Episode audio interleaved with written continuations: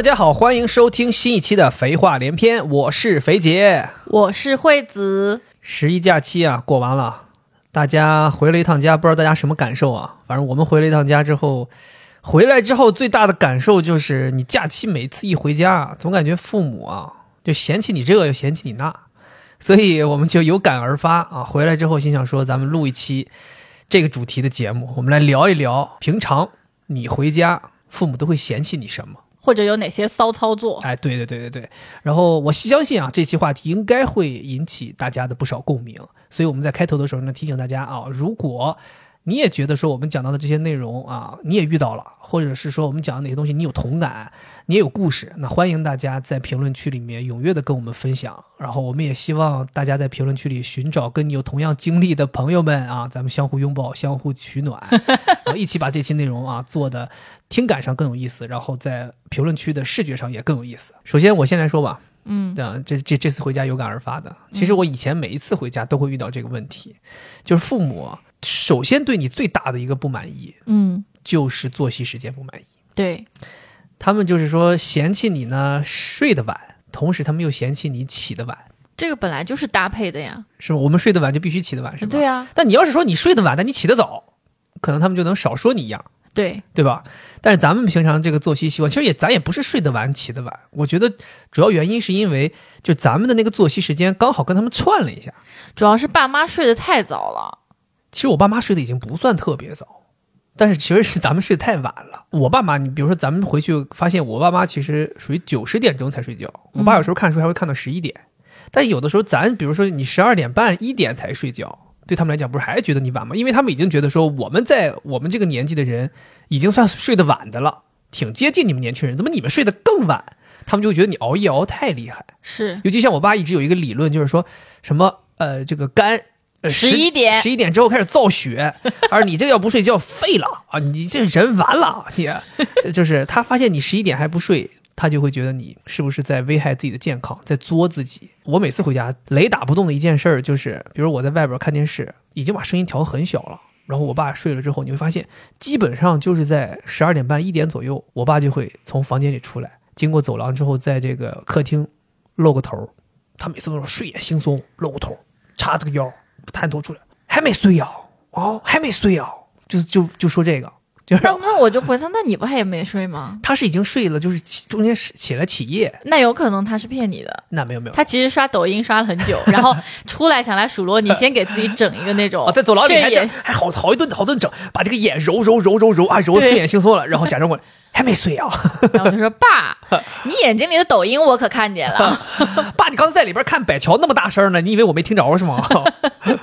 对，其实没有，我爸是你也知道我们家就什么事儿都是在客厅完成的，嗯，所以我爸基本上就是可能十点十一点在客厅看完书他就回去睡觉了，所以晚上他们老是会出来，哎，说你一下还没睡。然后一般他们说完之后说啊，马上睡，马上睡，马上睡。其实也不会睡，但是会把电视关了，从客厅离开，回到自己房间，在自己房间里面再刷会儿手机。对，这样的话他们就以为你睡了。对对，这是为了应付他们，也不是为了应付他们，就让他们少说我们几句嘛。对，我爸妈他们不会就是半夜起来看你有没有睡觉，但是他们会在第二天问你你是几点钟睡觉的。然后我每次都特别心虚啊，就十十二点半吧，其实可能都一点超过了一点，超过了。绝对不能说超过一点。你爸妈经常会说他能听得到，我们好像还没睡对呀、就每次我就做贼心虚嘛，啊。就是他们有的时候会起来上厕所，你知道吗？然后他们那个厕所马桶哗一冲，马上赶紧把声音量调低一点，嘘嘘嘘，别说话。对，而且你爸妈睡觉特别轻，嗯尤其是你妈可能，嗯，就她能听到我们这边悉悉嗦嗦有声音。是对，不像我爸妈。首先，我爸妈房间和我们房间中间隔了两个厕所，所以就是隔音还能稍微好一点儿。至少我们在房间里，他们听不到我们什么声音。而且加上我爸妈就是这个叫睡眠特别死，像我妈就是妈每次都这我都我都昏过去了，都不知道发生了什么。就我妈每天晚上睡觉都形容自己就是就是死过去了。对死过去了，都是老是形容是这种，挺吓人的，你知道吧？想说你这么大岁数，能不能用点吉利的词儿？呃，对，哎呀，除了催我们睡觉，嫌我们睡得晚，刚才还说了我们嫌我们起得晚，对呀、起得晚那就必须他们得催我们起床呀，不然他们觉得你这回来家总共没待几天，全他妈在床上度过了，对吧？那我们这也没见着你几面呀，啊，感觉跟平常也差不多，跟没回来一样，所以他们就催你起来。我记得我当时就是咱俩还没结婚，我自己一个人回家的时候，我靠，我妈每次就是大学假期的时候回去，我妈那个催简直是暴力催。我妈，我经常给别人讲，我说你们家长催你们起床都什么样？他们说就是在门口叫，不断的叫烦你。我说那我我妈不一样，我说我妈是暴力肢体接触的催，就我妈就是根本就不管隐私的，她就是咵就开门就进来了，进来之后直接就掀被子。掀被子，然后拉窗帘，就是完全不管你现在此时此刻什么状态，然后就硬要把你拉起来，然后你说啊，别别别，再让我再多睡几分钟不行，必现在就必须起来。他会说我已经给你足够的时间，让你自觉起来，都过了这个点儿，你还不起来？早上六点半，那倒够不够时间？我就问你，不不至于。我妈一般就是暴力，就是动武了，基本就是可能我已经是十点多、十一点还没起来哦。对，因为如果要是我们，比如说今天约好了有事儿。比如我们约着八点钟必须出门，他一般可能六点半就开始叫你了。对，哎，你这说到这个，我还想起来，我妈还有一招，就是夸大现在此时此刻的时间点。这这不是常见的吗？我跟我妈不一样，我不跟你说嘛。比如说我们约着八点出发有事儿，嗯，像我一般想算是我差不多七点十五起来洗漱来得及。我跟我妈说，我说妈，明天早上起我七点十五闹钟起来洗漱来得及。我妈说好，我帮你盯着。六点四十，我妈就七点十五了，怎么还不起来？我是想说，我这手表是坏了吗？它不对呀，家里表这种我就完全不理解，理解不了。我当时理解不了。我妈六点四十就告诉我，现在现在七点七点了，七点了。然后你说没到七点呀，然后你起来跟他掰扯，你说妈，这才六点四十，没到七点，六点四还是不是还有二十分钟七点了？马上就七点了，对不对？我说那也不是七点了呀。他说我跟你讲，二十分钟很快，早上起来时光很短，一晃就七点了。就他们会有理论，你知道吧？这让你很无奈。后来这不是我说他们就开始暴力吗？暴力之后就是刚才说的进来掀被子、拉窗帘。我妈最狠的一招就是往我脸上吐吐嘛，因为她知道我恶心这个事儿。你妈是羊驼变的我靠，我妈真的，我妈就是我妈进来，咵被子掀起来，窗帘拉开，你还不起？我妈说不起是不是？不起是不是？真的吐吗？啊，就这，就往我脸上吐，然后我就实在是恶心，我不行，我就只能起来了。只能就我说行行行行行，我说我错了错了，别闹别别别闹，我说别闹别闹，OK，好好好好，因为我特别特别恶心这个这个事儿，他就他就知道我烦这个事儿，他就拿这招治我，对，所以所以我就特别受不了他他催我，但是好就好在自从咱俩结婚之后回家，他们就不敢了，他们不敢了，因为他知道就是这个房间里不光有我一个人，还有你，他们要注意我们的隐私，所以他们不敢轻易进来，所以他们都会在门口悄悄喊。哎，差不多该起来了，怎么怎么样？而且他们也要脸儿，他们也知道说在儿媳妇面前不能吐唾沫，不是，就是也不能说什么太脏的话嘛。但我妈以前在外骂我啊，这还不起来？你这个小，我们那边有个 家长骂小病操，你怎么还不起来？就这样骂你，就骂你。所以我妈就你去了之后，明显感觉到我妈温和了很多，文明了很多。没有那些暴力的肢体接触了，太吓人了，太吓人了，太吓人了！感谢你，我要感谢你。那怎么感谢呢？嗯，怎么感谢呢？听我说，谢谢你，因为有你温暖了四季。这个什么吐唾沫，我确实第一次第一次听说吧？嗯，而且很罕见吧？不是，我觉得大受震撼。必须震撼你啊！那不震撼你怎么让你起床呢？太可怕了。对呀，我妈就必须一招制敌，让你服服帖帖。他们还有一点最厉害的，就是跟你标榜自己多早起来了。哇，我妈也是，我妈有的时候会甚至会生气，你知道吧？嗯，就有的时候，比如说你发现啊，今天很奇怪，明明已经十一点了，为什么没有人叫我？好奇怪啊！你那时候会慌，你知道吧？你躺在床上睡不着觉，你慌，然后你赶紧的爬起来。悄悄出门到客厅，你发现我妈坐在沙发的一角最靠边的地方，在那刷手机。你出来之后，她抬都不抬头看你，戴个老老花镜在那玩手机，完全不看你，你就慌啊！你要是起来之后，她也不跟你搭话，怎么回事？然后你说妈，我起来了，拿眼儿瞟你，起来了，几点了？你知不知道我这一早上起来都干什么了？我出去买菜了，买水果了，午饭也做好了，早饭我也吃过了，我都出去锻炼了，我溜两圈儿啊！我刚才怎么怎么把这个弄了，把那个弄了啊，全弄完了。我说那个什么事儿，不是说咱俩一起吗？等你有用吗？等你来得及吗？就这样，然后就生气了，然后跟你标榜他是一早上起来都忙活了什么事儿，然后跟你说什么等你全完了，怎么怎么样？对，然后甚至有的时候我跟你讲，我妈更夸张的是，就是都不给你做饭，就生气，彻底生气了，就是你就别吃了，嗯，这饭没有了，给你吐唾沫就没有了，不吃了，就这种，你知道？我确实，所以说我现在回家就是自己特别警惕这件事儿，为了保证和父母之间的这个关系，就回家待这几天融洽。我都会尽量克制不要睡懒觉。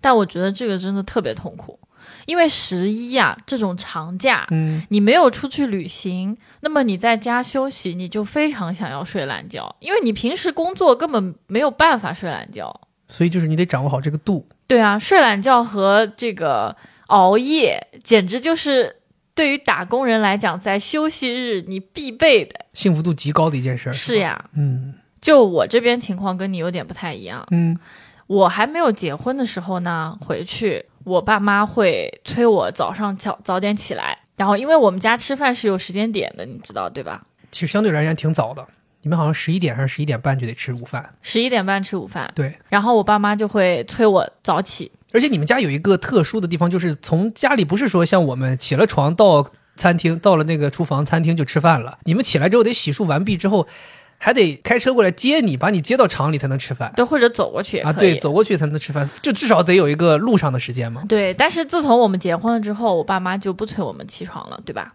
这时候你得给我唱一遍那个歌，是吗？听我说谢谢你。因为有你。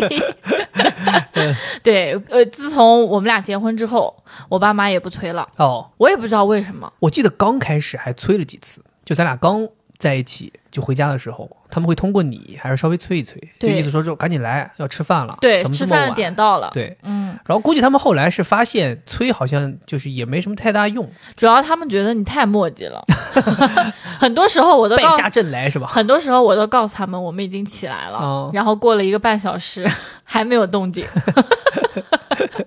你说你们是住不知道厂在哪儿是吗？走错地儿了吗？去哪儿上高速了？对，后面我爸妈不就不催了吗？后面他们就会专门给我们弄一份饭，留在那儿？对，嗯，因为他们是一定要那个时间点去吃饭的。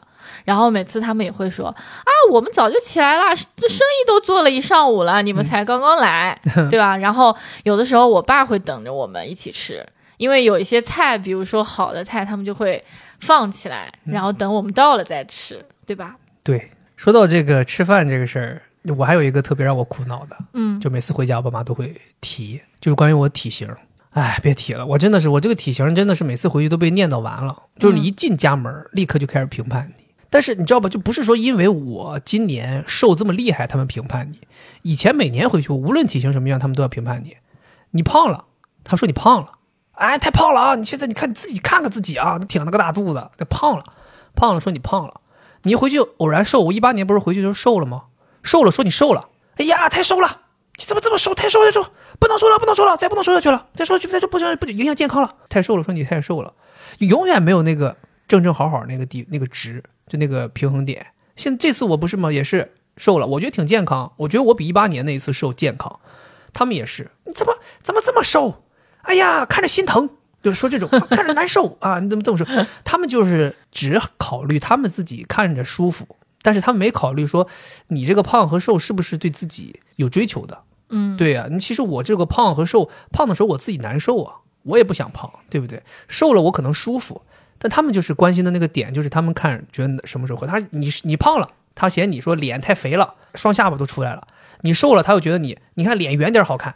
就就我跟你讲，全都是瞎说。我现在都觉得他们就是纯是随心所欲来，但我觉得我爸妈跟你爸妈就有点不太一样。是吗？我爸妈对我，他们就希望我越胖越好。就他们真的假的？真的，他们从来没有说过我胖，哦，他们只会说你好看，就是他们觉得你有点胖胖的，然后感觉就是吃的好，然后心宽体胖，就没什么压力。看着像生活好的那种感觉。就是每次我回去，特别是我妈，嗯，就我跟她一起并排坐在那儿，我都有点心慌，就跟私生饭一样，她就会歪个头，然后看你，一直哦看，然后我能感觉到她在看我，但我又不好意思看她。等过了一段时间之后，她就会在某一个时机说：“哎呀，这次回来这个看起来气色不错，然后看起来就是胖胖的，没有感觉没有吃苦。”哦，然后，但是对于你呢，他们还是有严格要求的，就像你说的，就跟你爸妈一样，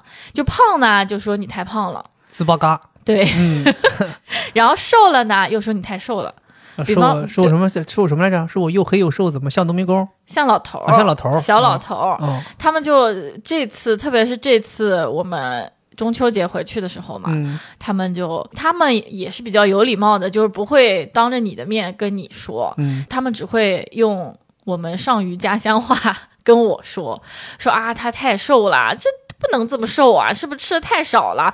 是不是你不给他吃饭，怎么你吃的那么胖，他怎么就那么瘦呢？嗯，反正每次也得评价一下，每次回去都得评价一下。对我跟你讲，有时候不光是我爸妈评价，你知道吗？我有时候回去之后，我们家亲戚要评价。亲戚全都要评价，因为每次外婆都要请客，我说不不光是你们家这边，就我嗯回家，我妈那边，比如我那几个姨妈也要来评价。嗯，哎呀，是是要么就是也是一样的，胖了说你胖了，瘦了说你瘦了。对，对我就觉得大家真的没必要追求体型、外观这些东西，嗯就每个人有自己的追求。我是胖了还是瘦了，我自己其实心里有数。嗯对我觉得只要不影响健康的情况下，就我觉得愿意追求胖还愿意追求瘦，应该都是没问题的。你别说我现在瘦的很厉害，都得病了，营养不良了，骨质疏松了，那你就是确实不行。你别说你胖的已经三高了，你还自己不在意，那是不行，那是家长是得提醒你几句。像我这种吧，也没有什么健康的问题，该吃吃该喝喝，我饭量一点也不少，吃的还挺多，对吧？讲心里话，嗯那我只是说因为运动量比较大，嗯那大家就没有必要老是挑我这个身形的事儿，因为真的讲心里话，很难把控一个很标准的这个身体的这个外观的这个胖瘦，真的很难，没有那个值，而且你很难保持在那个值一一动不动，对不对？嗯，没错。对，然后我觉得回去还有一个很困扰我的点，就是每次回去还没有回呢，嗯先在微信上先要跟你核对菜单。有一次，我妈特意发来了一张就是她手写的菜单，上面写着一些菜，什么白斩鸡呀，什么红烧冬瓜呀，什么之类的。这家里有什么席吗？有有宴会吗？然后他就每次都是要让你必须说出几个你想吃的菜这个我也很苦恼，每次回家都要问我，啊。所以我现在已经学精了，我就那几个菜就就老说那几个菜，你看红红烧排骨，呃，这这就白节烧肉，呃，这个这个这可乐鸡翅。啊，然后要说问我蔬菜呢，我就是什么呃菠菜炒那个响铃 啊，就就这几个，对。啊什么笋丝，我就就就讲好这几个茭白茭白，哎就就说这几个，对，就真想不出来呀、对呀、而且关键是我说了我想吃什么，他们还不让。比方说，我说 那感情就是说，你就是发来一个菜单，你就通知我呗，就是定时呗，这是，哦叫什么 omazaki 是吧？好像是对吧？没得挑，比如说我说我要吃那个臭菜，或者我要吃什么梅千张，嗯然后我妈就说：“哎呀，这玩意儿有什么好吃的？这玩意儿就好吃的，嗯对啊准备破粑粑在 碗里放着吃就完了。但我就想吃呀，嗯，对啊，所以就我觉得就很奇怪。然后他们还会就是在饭桌上面最常说的一句话就是：啊，你现在怎么这个不吃啦？小的时候你不是最爱吃这个吗？你在外面感觉你整个口味都变了。刁了，啊嘴对刁了哦，是不是佛跳墙吃多了？天天。他不是说你嘴刁了，他是说你的嘴变了。说到吃饭这个事儿，我爸妈也有一个特别搞笑的事儿。刚才不是说胖了说我胖了，瘦了说我瘦了吗？嗯，但他们这个事儿是自相矛盾的，就哪怕他们嫌我胖了，但是到了饭桌上，他们就玩命给我塞东西吃。就这个事儿让我很想不懂。明明今天回家，他说：“啊，你太胖了啊，少吃点儿啊，注意饮食，别他妈吃成天吃些垃圾食品。”哦，你听完之后，哎，到饭桌上，那、吃这个，来来来，再吃饭。经常有时候我妈，你知道我妈喜欢包饺子、包包子。对最经典的就是那些包的东西里面馅料都不一样，然后你每一个都得吃两个。我妈经常有时候说：“大小伙子吃十五个饺子算什么？来，再吃五个。”就这种，我一想说，我的妈，十五个饺子，你知不知道在上海一份饺子才十10个二个、十个，就都是一个人的量了。啊，给我十五个饺子，二十个饺子，动不动跟我说：“你看才吃五个包子啊，你知道吗？我们家那种包子不是说南方这种。”就是小笼这种大小的，嗯，北方的包子是巴掌大小的包子，嗯，我们那种烫面包子一个巴掌大小，吃五个，我只能吃一个。啊，我妈说你才吃五个，我说再吃两个，就这种，有的时候还跟你那个就是像类似于就是，呃，就是求你一样，就是来咱们再再再吃一个，好不好？再吃一个，行了吗，就这种求你。吃完饭之后，桌上给你准备一大堆零食让你吃，就说什么买的，对呀、啊是什么？哎，我那两天跟你爸去哪儿哪儿买的，觉得好吃，来吃，让你吃。啊，然后你说我妈有没有水？家里渴了，有饮料啊，冰箱里拿碳酸饮料，啊，就是什么甜的饮料都给你准备的。我想说，刚才不是还说让我少吃点吗？嫌我胖了，但是为什么现在给我塞过来的东西又全都是容易长胖的？然后饭也让我吃那么多，对，对，那时候你就很很懵，你知道吗？我觉得这可能是他的肌肉记忆，啊因为从小就是就给你按按养猪的方法养我。对 对对，就像我我哥有时候去我家，都就都是这么说，说你们这是你们是在给人弄饭吗？你们是喂猪吧？就你知道吗？以前我那个大表哥经常来我家吃饭嘛，嗯他在我们家是有一个专门的碗的，嗯，就他那个碗有多大？我告诉你，他那个碗 就是你们有没有去过那种呃陕西面馆儿他们吃那个 biang biang 面那个大碗，就那么大，就可能直径有三十厘米一个大碗。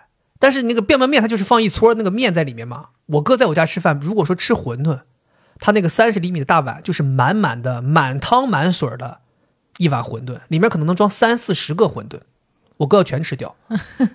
就我我哥都说你们这怎么这泔水嘛？喂猪嘛？这么这么来？但是我哥就是也是尊重我妈，就全都吃了，太可怕了，太可怕我觉得。了。我们都北方人吃饭那个量，我跟你讲，就是致死量。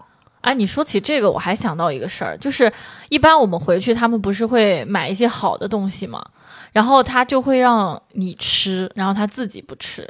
这个典型就是我妈。是吗？对呀、比如说买了虾，哦，对，但我爸妈好像少，你爸妈多，尤其是你妈特别多，对，就是让我觉得很心酸。但是我觉得你你们家就没有什么好的吃的，全都是包子，有什么可让的呢？在他们眼里那是好东西。而且那包子也没有什么海参馅儿的呀。我们不是我妈经常包那个，我们叫海蛎子馅儿的嘛。啊，我妈包那个萝卜丝海蛎子馅儿包的，嗯正经海蛎子。嗯我妈包那个大虾的饺子，正经大虾。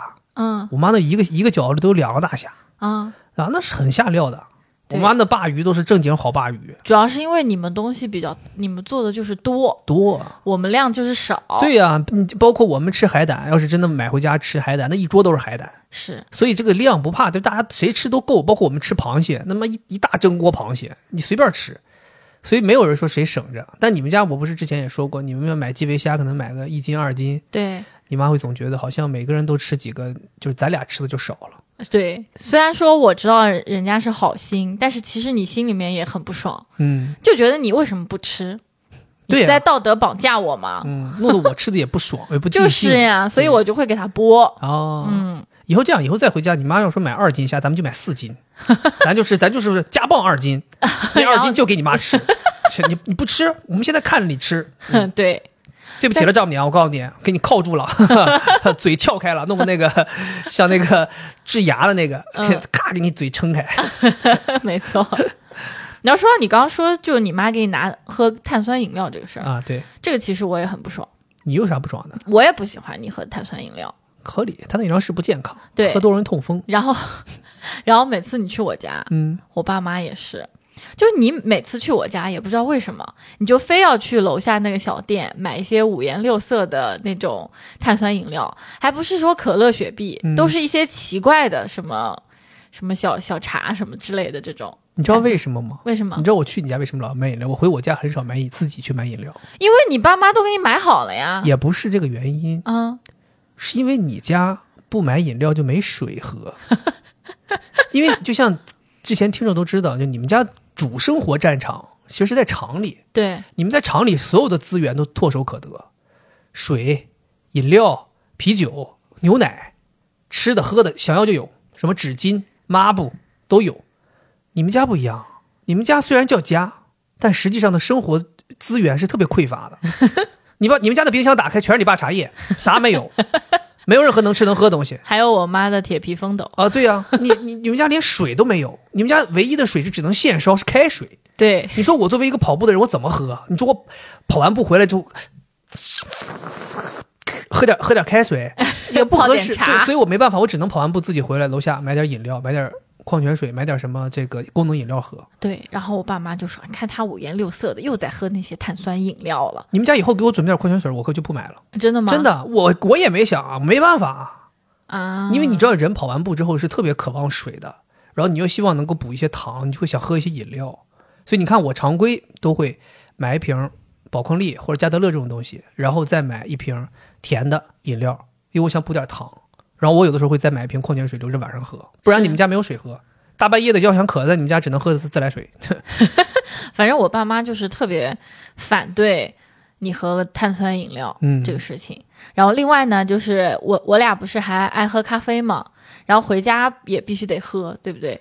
然后我爸妈就会就两个人在那儿窃窃私语，然后说看看看，他们又又喝咖啡了。然后有的时候我们还会叫饿了么送到厂里来嘛。然后我妈每次说：“哎，你来干嘛的呀？啊，我们叫什么了？” 结果发现是我俩叫的。啊，我妈一开始先不说，嗯她会先就是翻个白眼，然后把头转过去，然后欲言又止，但后面还是没忍住，就说：“哎呀，你们这个咖啡和奶茶要少喝呀。”嗯，然后我说怎么了？是因为胖吗？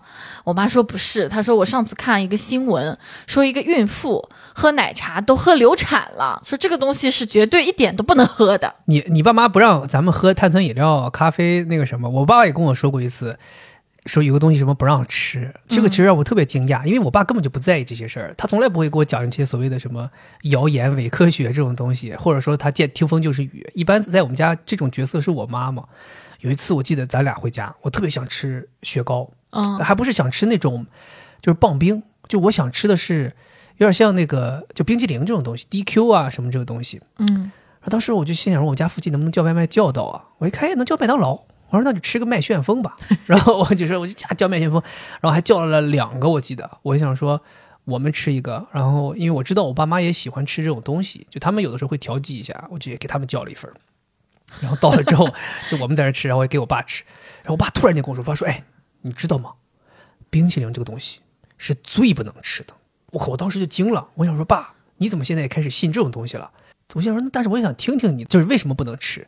我爸说，你知道吗？我前两天看了，他们就看那种什么健康节目，说，他说你知道吗？冰淇淋据说是全世界最垃圾的食品，为什么呢？是因为它全都是用垃圾做的，它就整个就是一个垃圾做的东西，没有一任何营养，没有任何可食用的价值。是从垃圾场拉运垃圾当原料做的吗？没有，后来我就跟他细聊，他的意思就是说，那个冰激凌的原料基本就是糖啊、奶油啊这些东西，嗯就是全部都是让身体长胖的东西，就是或者说对身体有害的东西，就是人类吃多了是有害的。啊他认他是这么个意思，是垃圾。啊对，所以他的意思就是这东西就没有必要吃。就可能比如说举个例子，你要是说你吃个汉堡，那里边还有牛肉呢，是还有碳水呢，对吧？这东西可能对人还是有有用的。嗯他的意思就是冰淇淋这个东西对人是百害而无一利。嗯意思说你不要吃啊。然后关键是最牛逼的是，他就是边说这个，还他边在那吃那个麦旋风，就边边说边吃，就你知道吧？啊，这个东西最垃圾了，啊不能吃啊！你说到这个吃冰的，我爸妈不是还有很经典吗？啊，先是跟我说女生是不可以吃冰的，对身体不好。也是有道理吧？特殊时期确实不能吃。然后他还要说，就是你也不能喝冰的，就只要看到我们在喝冰的，我也不。能喝。对啊，就你爸妈到现在都不知道我是一个男生吗？不是啊，就是你运动完之后嘛，啊喝冰的，啊，对，容易猝死。就盼着我点好吧。你爸妈就边说边喝冰的能容易猝死，边递给我一瓶冰水。而且还是那种就是里头有一根冰柱的那种，啊没融化多少。这个这个傻屌什么时候死？最好先嘎嘣在我面前过去然后还有一个关于吃的特别经典的一个事儿，啊！就是你在家，但凡敢叫外卖，你就必须得备注说不要按门铃，轻轻的来，因为不能被爸妈发现。天哪，你这什么胆量？回家还敢叫外卖？我可没这个胆量。你这太敢铤而走险，特别是那种晚上，啊，你又熬着夜，又想吃垃圾食品。对，嗯，这个时候呢，你按照这个你平时一个人或者是夫妻在外地的这个生活，那必须得来了，嗯小烧烤呀，马上就点上了，对吧？牛油串儿什么的，然后你又觉得，哎呀。这个想吃啊，这正好又是假期嘛，你就更想吃。这个时候你就没办法呀，你就赶紧得点。然后点了之后呢，你又很担心被你爸妈发现，然后你要偷偷的、偷偷吃完之后，你还要把这个垃圾放到垃圾袋里面，然后把垃圾袋扣上，放到门口。然后第二天，爸妈还夸你说：“哎，真不错，昨天晚上对吧？虽然睡得晚，但是把垃圾都收了。但没想到里面有好多竹签子。我跟你讲，我是真的不敢。就是我有的时候幻想过，嗯，说就是晚上爸妈睡了，自己嘴里没东西，想要吃点啥，叫个外卖。我那时候幻想就是，我可能叫外卖外卖之后得去小区门口等着这个骑手，我就都 怕拦截对，就怕他摁门铃咋的。但后来我怎么想我都不敢，因为你这个东西早上起来你垃圾没扔，你一下就容易被发现前一天吃了晚上吃了什么东西。对呀、对，所以现在回家一般都不不敢，就是如果真的是晚上想吃了，就讲明白，提前跟他们说清楚，嗯，就是啊，我们晚上想叫点东西吃，或者有的时候，比如像你爸还挺那个的，说带我们出去吃，对，说去坐坐出去吃，出，去吃个烧烤。但是我觉得还是两种感觉，对啊，就是出去吃吧，和坐在家里边看电视边叫个什么东西吃出来吃，这是完全两个感觉。对啊，嗯。然后爸妈就是他们对于外卖就感觉外卖像毒毒品，我不知道这能不能播。他觉得不干净嘛，对呀、没有家里做的干净。而且就是觉得吃了会死那种，就不是他们经常会给你发那种文章嘛，就是吃了外卖什么身上都是虫子呀，或者什么血抽出来都是垃圾、啊，都是油，都分层。呃什么女女子，嗯，吃了半年麻辣烫，体内长出寄寄生虫，什么东西。对对对对对，对，所以说在家点外卖这种铤而走险的事情，是啊，我爸妈就是他，他认为你好不容易回来家一趟，你在外地工作，天天都是吃外卖，要么就在外边吃。那你好不容易回家一趟，那肯定要吃家里东西啊。对啊，所以他们有的时候会觉得说，你不光不要叫外卖，你甚至连出去吃最好都不要。对他们觉得我们就是得做，有什么不能做的？我妈有的时候就这么说，我妈说有什么东西不能做的？我妈甚至有时候跟你标榜，你想去吃什么？你想去外边吃什么？你去外边吃饭店里吃的东西，我都会做。而且比人家做的好，对我妈真的时候挺厉害，我妈真的时候有的时候就是说，比如说我喜欢吃，像我喜欢吃我们那边一些老菜，比如像我喜欢吃我们那边那个辣子鸡丁，嗯，我妈自己在家学着做。我说我喜欢吃软软杂肉，我妈自己在家学着做。我妈说我做的比那好多了。虽然讲心里话，确实没有人家那个那么好，但是，对，但是她也有她的那个风味，对她就会觉得她他们弄得好。嗯，对，虽然那两个东西摆出来，你感觉都不是一个东西，但她就说我这就是软杂肉，对吧？然后再就是她一些拿手的东西，她认为你好久都没有回来吃到，就是妈妈做的这些东西，那你难得回来一趟，是不是得都给这些都吃一吃个遍？你对吃个遍之后，你要是还有外边想吃的东西，咱们再出去吃。是所以我每次回去必须要吃我妈包的包子，我妈包的饺子，我妈包的馄饨，我妈的炸鱼，对吧？我妈的等等一些菜，你都得吃一遍。我跟你说，我们家也是这样子的，就是我爸妈都觉得应该在家吃，但是他们不是为了说让我吃到他们亲手做的菜，而是因为他们不想出去吃。每次我都会想说，哎，我们今天去吃个海底捞呀，啊，或者明天我们去吃个什么餐厅呀，然后他们就会以各种理由说不要出去吃。嗯其实我知道，就是他们不想吃。因为有的时候偶尔我们出去吃啊，我爸妈都感觉他们就是兴致阑珊，就感觉感觉就是很没劲，为了自己其实除了刚才咱提到的对这个作息不满意，是对这个吃喝这方面，对你的身身体啊有挑挑拣拣，他们还特别常挑的一个东西，就是对你的生活习惯也特别不满意。那必须的呀，必须的。因为年轻人和老年人本来就是不是。年轻人和中老年人 本来这个生活习惯相差就非常的大，对，比如说第一个特别的经典点中点，就是说你看手机，啊，嗯，说你老看手机，主要是。对还不是说说说你看手机，你老看手机。对，老看手机，然后他们还会诟病我说，也不知道你在看什么，嗯。一边看还一边笑，就跟说我在看小猫吃饭，喵喵喵喵喵。就我爸妈两个人就特别搞笑，他们就喜欢在远处偷偷的观察你，并且窃窃私语。哇，非常吓人呐、很瘆得慌。对，然后他们就说，看老在那儿看手机，嗯然后看着看着还会在那儿傻笑，啊，就跟个傻子一样。他们就会这样说，然后接下来下一句就是，也不见你多看点书。就有时候一一一下子竟竟难以辩驳。而且这个你不看书这件事情，就是从我大学开始到现在一直都在说。但其实你已经很看书了，只是没有在他们面前看书而已。对啊，嗯，因为我看书就是工作的调剂嘛，我休息了，我何必看书呢？也合理啊。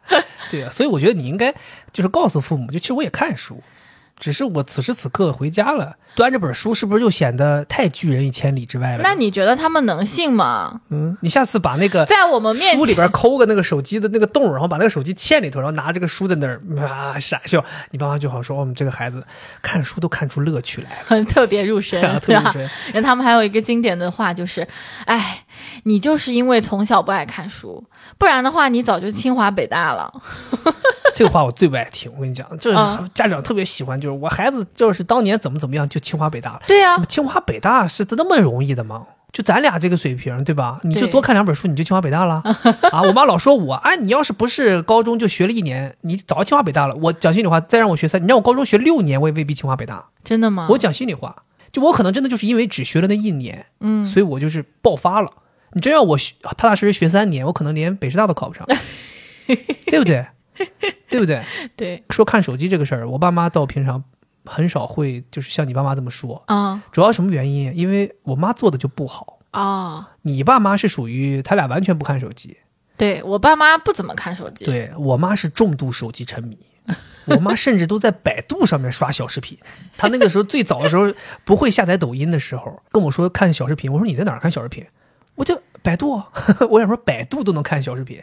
我妈重度手机沉迷，所以她很少会说什么你也在看手机，怎么怎么样批评你。那我觉得这种还行。不没讲完，但是我妈有一点特别奇特，就你千万不要让她抓着她没在看手机的时候你在看手机，就是她也在那看手机，你也在那看手机，她不会说你。那必须她在看手机，她说你啥？但凡她突然间有一天，比如说她在那做饭，或者说她手机放下来，发现你还在那看，她就说你了。你看你，你看你，手机根本放不下来，又看手机，又在这看 啊，都看多长时间了？但是他完全忘记，他刚才他也在看，他就这样，就是会说你。他刚才是在工作，他有什么工作？都退休这么多年了，他有什么工作？你刚刚不是还提到说你爸妈说你不看书吗？嗯我爸因为太爱看书了，嗯所以我爸有的时候也会就是说，哎，你你得看书。他虽然不会说批评我说我不看书，但他总会来旁敲侧击的跟我说，嗯，说你要多看书。怎么旁敲侧击？就比如突突然间就是自己在那看看书，突然跟你说说，哎呀，这个书好啊，你看看这个书写太好了，你也得看看。啊，啊你看看这个，你看看这个书，然后有的时候还跟你说说，哎，我最近读了什么什么书，非常好，给你咔咔几句来个那种简介，然后跟你说说，哎，这本书你要是想看，你现在可以拿走，我看完了，有点像大家那种互相这个叫什么呃交流那种感觉，啊你知道吧？就我就有的时候也是，就是只能点头应和，对，因为确实你也不会也不会就是真的是看嘛，然后你一接过来，那个书上面写着“为什么儿子总是不如父亲”，书名叫这个。推荐语是吧？对，腰封上推荐语，然后我发现我每次是这样子的，嗯，我去自己家我从来不带书，但是去你家我经常会带。得装呗，对这个人设必须得拿上呗，对，因为我觉得我去你家时间非常的短暂，嗯，而且我总归要表演一下。下次我去你家我也带本书。对呀、你也得表演一下，就是我们去对方的家，就是就是去营业的。但我去你家不是得在厂里帮忙干活吗？那我看书是不是显得有点距离拒人千里之外了？你爸妈说这个小小崽子跑步就算了，怎么还来装上了，还看上书了？这个人家里这么多这么大这么大摊活，不知道帮忙干，怎么看书了装呢？没 错，哎呀，哎还有一个事儿我跟你讲也特别搞笑，是 是什么事？感觉好像你知道了是啥事儿一样。是，就是你有没有发现，你回到老家之后，我感觉到你爸妈还好，嗯我爸妈特别尤为甚，就是特别讨厌咱们用导航，导航说去一个什么地方，是，就感觉好像你有点瞧不起他们了。我爸经常那种感觉就是老大连人了。啊，对我爸那种感觉就是，就导航，我在这儿生活几十年了，我用导航，我就是活导航。我哪有哪什什么地儿我不知道怎么去，哪有哪有比我熟的？怎么还还有导航？就这么个地儿有导航，根本不用导航。哎，但是你知道吧？就最好笑的就是他们全是瞎走，就就全是瞎走，就是关键是就是根本没有导航准他们，然后他们就大概齐知道个方向。然后就开始来了，就就瞎开着车就开始瞎走，然后最让人你觉得可气的哈，就是他走错了他还嘴硬，你知道吧？他走错了之后，他跟你嘴硬，就是哎，就是比如举个例子，他有时候就是说，哎，就这么走也能到，对对对，哎也能这这个到是必须要。都都都都是差不多。你那条路是那么走，我这条路是这么走，都能到，都能对到。对对，对，非给你找出一个他道理来。然后吧，有的时候真的是走错了，哎，比如说就真的错了，他会跟你说，哎呀，这儿修了个新修了个桥，以前没有这个桥，就是这么走。以前没有哎，这以前没有个，这个桥，就怎么现在瞎？哎呀，他们这瞎整啊！这个城市规划都瞎弄，都都弄完了。这这这这个路就是应该这像我这么走，弄了个桥都完了，就这种，你知道吧？我记得我之前看过一个最搞笑的段子，有一个人拍的，说他跟他爸两个人在大街上走，他说爸，他说咱走反了吧？他爸说拿反了？你不是要去万达吗？万达就是往前走，就往前这么走。他说不对吧，爸，我显我这看显示我们越走越远啊。他说：“哎呀，你听我的吧，就是从朝东走去万达。”然后他俩后来下一个镜头，两人走到了一个那个海海边儿海边儿他说：“爸，这都到海边儿了，这怎么？”他说：“来脱衣服吧，咱们下去之后再再游三十公里就到万达了。”这我真想说，真的是无奈，你知道吧？就是这个。呃父母对于这个自己对于城市的熟悉程度，是真的是有执念。哎，我发现哈，我爸妈不这样，对你对吧爸不？这样，我爸会使用导航，而且他经常抱怨说，哎，自从用了导航之后啊，自己都不会记录了，对，对吧？嗯，然后我发现你刚刚说的这个，你爸妈的这个，你遗传到了。我遗传到了对，啊。有的时候我们从熟悉的地方回家，你就会不愿意用导航。哎，但你知道我为什么这么做？嗯，这我得解释一句，我不是说我有自信，我认识，是我是希望锻炼我认识。哦，因为我认为啊，就是现在就像你爸说的，现在的年轻人太依赖导航了。是，但是你锻炼归锻炼，就是说离家越来越远这个事情也是没有，也不是没干过。那那上次跑步不就是跑错了吗？当时说心想说今今天出门啊，稳稳的啊，我知道这个路线啊，跑个十二 K 就回家啊，去六 K 回来六 K，后来都跑跑到十五 K 了，发现前面三条路三个全是高架，然后想说完了，这他妈到哪儿了？我都看我都跑到宝山去了，然后我都跑到上海大学了，我想说这哪儿啊？完了，后来就好不容易绕绕回家了，到家之后十九公里，真的要跑十九公里，你知道我路上都萌发什么念头了吗？我想说，我现在怎么办？我完了，我就手里也没有手机，也没有钱。咵，这个时候从我边上开过去一辆警车，我想说我有办法了，我就到时候跑到哪儿派出所，我就说我走丢了，我说让他们给我送回家，应该能帮忙，应该能帮忙。对，因为那时候我在想嘛，我要是打车，比如我招手打个车，我怕人家司机以为我是怎么那个骗骗骗车的。是是是，就是我说我到了之后我没钱给，我说你稍微等我一下，人家可能不不让。是但我想说，我请求警察帮助应该有有戏。是，对，但后来我还是非常坚坚挺，就是还是方向感还是就。脱了衣服游了三十公里到家了。对，后来就后来到浦江边嘛，到浦江边，我想说那就没问题了，就顺着江走呗，就到家了。后来后来到家了，还有的时候你嗯掉个到家你都改嫁了，那我不能够，你不能够，对，你不能够。绝对不会的。之前不是有好几次嘛，我们要绕一个方形回来，你每次都只走三条边啊，。行行了，行了，行了啊！别踩了，别踩了，就留点尊严，留点尊严。我发现我确实这个确实不行，我上次跑丢了就是因为这个原因。啊，真的啊，对，绕两条边之后我就就到了，就唰就直冲往前，后来就越来越远，越来越远 但是虽然说我爸妈不是这样，啊！但是我大舅舅也是这个样子，难怪他喜欢你。你们就属于惺惺相惜，就他啊物以第一次，类聚，他第一次见你就就就跟我爸妈说这个男的不错，这男的不错，嗯这男跟我一样喜欢瞎走。嗯，你记不记得上一回我们不是带着外婆一起去看房子嘛？我的妈！那次你别提了，我无奈了，我是司机，我在开车。对啊，你是司机，开一辆自己不熟的车，然后我大舅坐在前面啊，拿一碗包子，本来一开始我准备导航的，对，我说大舅，你告诉我一下地址，我导导一下航。导什么航？才用导航？不用导航，开吧。就这么开，啊，就关键刚开出去就三个，就是分岔路口，啊他也不说，就这么开，我就这么开。我都不知道应该直行还是什么。他说关键他说这这三条都可以走都行，对，就这个让我很没都。可以走，就我当时懵了，我想说，我们到底要去哪儿？直行、左拐和右拐都行。就我很懵，我这说这不合理啊，这在逻辑上说不通啊。对呀、然后我们到了我爸妈那个房子还算好，算顺利就到了。到了，但是等到从我爸妈那个房开到我弟那个房，还是我舅他们买的，他们自己的房去过好多好多回对，都不认识，嗯他们自己在那说：“哎，到哪了？到哪了？哎，这里是哪儿啊？”然后我我舅啊回头问他问问我大舅妈：“嗯哎，到哪了？是这儿吗？这是左拐还是右拐呀？”开始感觉他有点慌了。你知道吗？我当时在那个司机的位置上，我是非常无奈的。我想说，咱就告诉个名儿，导个航，谁也不用说话了，就是啊对吧？我咱飞飞的开道，非得是这样，对，非得后面怎么被他们发现的？可能是看到什么地标了，然后说啊，对对对，就在这，就在这。哎呀，我就是说往这里开嘛，对对对，就对，而且有的时候还会出现一种情况，就是当你开过这个路口的时候，他们会悠悠的说一句：“刚才应该右拐。”你这个时候你就你，哎，就是脏话到嘴边了只能咽下去，谁叫人家是长辈呢？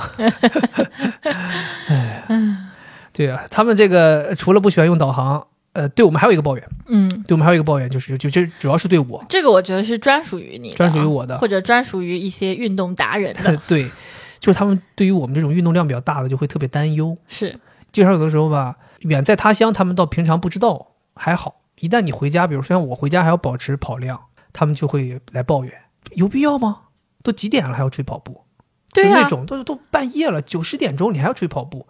然后有的时候一听说啊你要跑这么长，他们那种感觉就那种惊讶程度就就不亚于就是有人在他们碗里放了一坨屎的那种惊讶程度。就啊，跑这么多，你怎么啊太玩命了吧？你这不把自己跑死了吗？就这种就这种感觉，你知道对吧？就是特别那个。然后像我有的时候不是还要做一些自重的一些力量训练嘛，比如说在家里头大家在看电视聊天，我闲着没事我在那儿俯卧撑，嗯，练核心，练练腿。我妈就说：“你可真能作妖，你这你怎么那么能挠腰？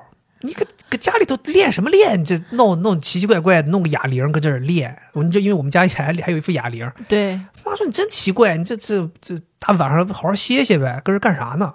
而且他们觉得你好像故意弄给他们看，哎，展现出自己特别健康。真的是，就是说我妈就觉得说你没有必要。我妈说你要比赛啊，我妈怎么你要当运动员啊？就我妈经常会问这种问题，就是这种调调侃你、嘲讽你。嗯，对，哎就就不要说我爸妈是这样，你爸妈就更那个了。在我我在你你爸妈眼里，那简直就是神经病，简直就是这个叫什么呃东关之耻。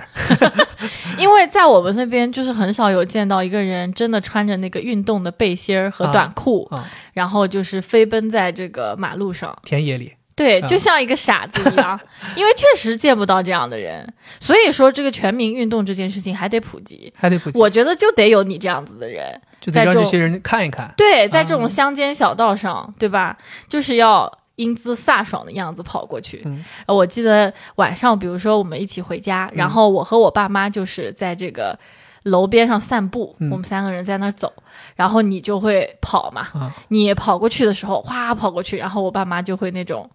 又是窃窃私语，嘲笑。对，嗯然后还会指，然后两个人低头说：“啊，快看他 呀，跑过去了吧 我记得有一次，我从你们家厂门口跑过？”，嗯跑过之后，你爸正好在那个小桌子前面就在那儿收钱。嗯，我当时特别记记忆特别深刻，就我跑的时候，你爸看着我，然后那种那种感觉，然后把头低下了，然后在那儿 就那种自己憋不住了，就那种嘲笑，就像说你看这个傻子竟然从我们厂门口跑过去，可太丢人了，就那种感觉，你知道吗？对哎他们有点无法理解，就是你为什么要一直跑步？就有的时候我们两个人不是会规划嘛？今天比如说行程很紧，你要在一个很挤的时间里面去完成跑步，然后我妈就会说啊，那就不跑了呗，怎么非要跑呀？然后包括他们觉得你瘦嘛，觉得你跑太多了，我妈说啊，有必要天天跑吗？啊，嗯为什么？到底是什么原因？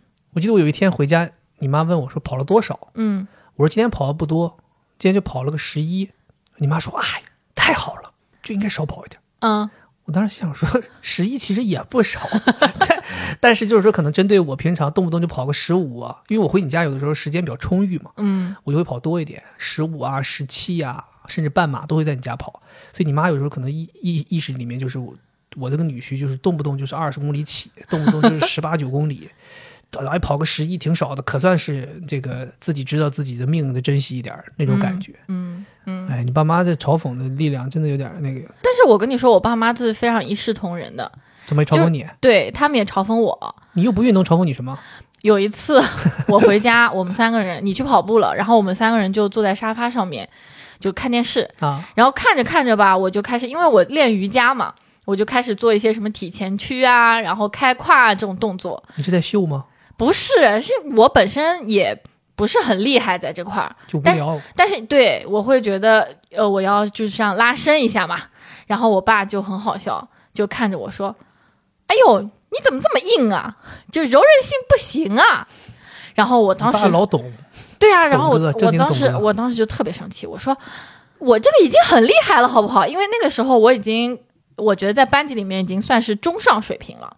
你正经算是练了小一年瑜伽了呢，对呀、就系统训练。对呀、然后我爸真的，我真的觉得怎么回事情商太低而且嘲讽技能太强了。哦，就在那说，哎呀，我都已经我我都头都碰到脚了，我都快。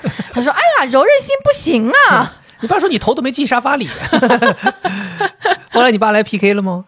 没有，我爸这个肯定不行，他腰不是有问题吗？但你爸上次的跟跟我 PK，我的妈，在你舅家，嗯，那我看你就家地上有两副，有一副哑铃，是，我想说，哎呀，哑铃还挺沉的，我觉得正好我练练我二头，嗯，我就拿起来了。你们家在那看电视，我在那练嘛，是，结果莫名其妙你爸过来了，过来之后咔给我哑铃抢过去了，我开始也在练，也在那练。对。哦，关键是我在那练二头嘛，对。你爸非得给我表演这种什么哑铃、前平举、侧平举。前平举，然后再把它拉平，啊，我的妈呀。合！嘛，是这种。哇，难度非常高。我讲心里话，那个哑铃很沉的，对，我的妈，那哑铃真的不轻，嗯，记不具具体多重我记不得了，但是其实讲心里话是挺挺挺沉的。是这爸跟那咔咔咔弄，其实咱不讲 P 不 PK 这个事儿啊，就是我其实那天感觉你爸是有点逞能了，对呀、我感觉他整个人就是并着气那样，并都都抖了都。对呀、就你爸就是那种，嗯感觉屎都要憋出来的这种感觉。那然后关键是还反复在跟我们说说我们这都是什么童子功，对，因为他年轻的时候就是扛麻袋嘛。对，说这练出来的怎么怎么样，跟我在这标榜。我当时心想说，就是说老丈人，就是咱没必要再伤着自己。就是、我爸年轻的时候还会吊环呢。是这我都知道，对啊就是说好汉不提当年勇嘛。你嗯现在就是这个，对吧？这个确实是有点吃力了，是，真的受伤不值当的。但他还是比你强。啊，我跟你讲，就是这种长辈逞能这个事儿，可是好笑。我爸当年也跟我逞能，嗯，你你也知道，我爸，我爸以前也跑马拉松的嘛，是，非常厉害。就是他那个时候就是属于在学校里面练马拉松，他们那个年代还不叫马拉松，嗯因为他们那个时候没有很标准的这种距离来测试，所以他们那个时候叫环城跑，他们的练的专业项目叫环城跑。我爸那时候就是基本上就是有他就是不是第一就是第二，很厉害。所以我爸从小为什么也会让我练说练长跑，说练田径，他会希望你能去继承他这个所谓的跑步基因。然后我不是那个一五年还是一六年那时候不是跑半马，进行了一段时间训练，还挺有成效的。然后我就回家，正好回家，回家我就跟我爸说：“我说爸，我现在在练长跑，跑的还挺好的，怎么怎么样？”我爸说啊，练了，来比两下子，较量一下子。当时就要跟我比一个四百米，嗯我说没问题啊，我说来啊，咱比一下子。我爸说没问题，来，我们俩站在那个当时我们家门口有一个学校的操场上，当时正好他们在散步，然后我们就比一下。当时不记不得是我妈还是你帮忙说喊了一下开始，我就啪就冲出去了，我啊就咔咔我往前撩，我一撩，我撩出一百米之后就往侧边瞟，发现根本没看到我爸。我想说不至于吧，就是说差这么多吗？一百米就已经拉开五十米距离了。后来回头我看，发现我爸一瘸一拐的在那边上，然后我爸说怎么了？我爸说哎，我爸说完了受伤了。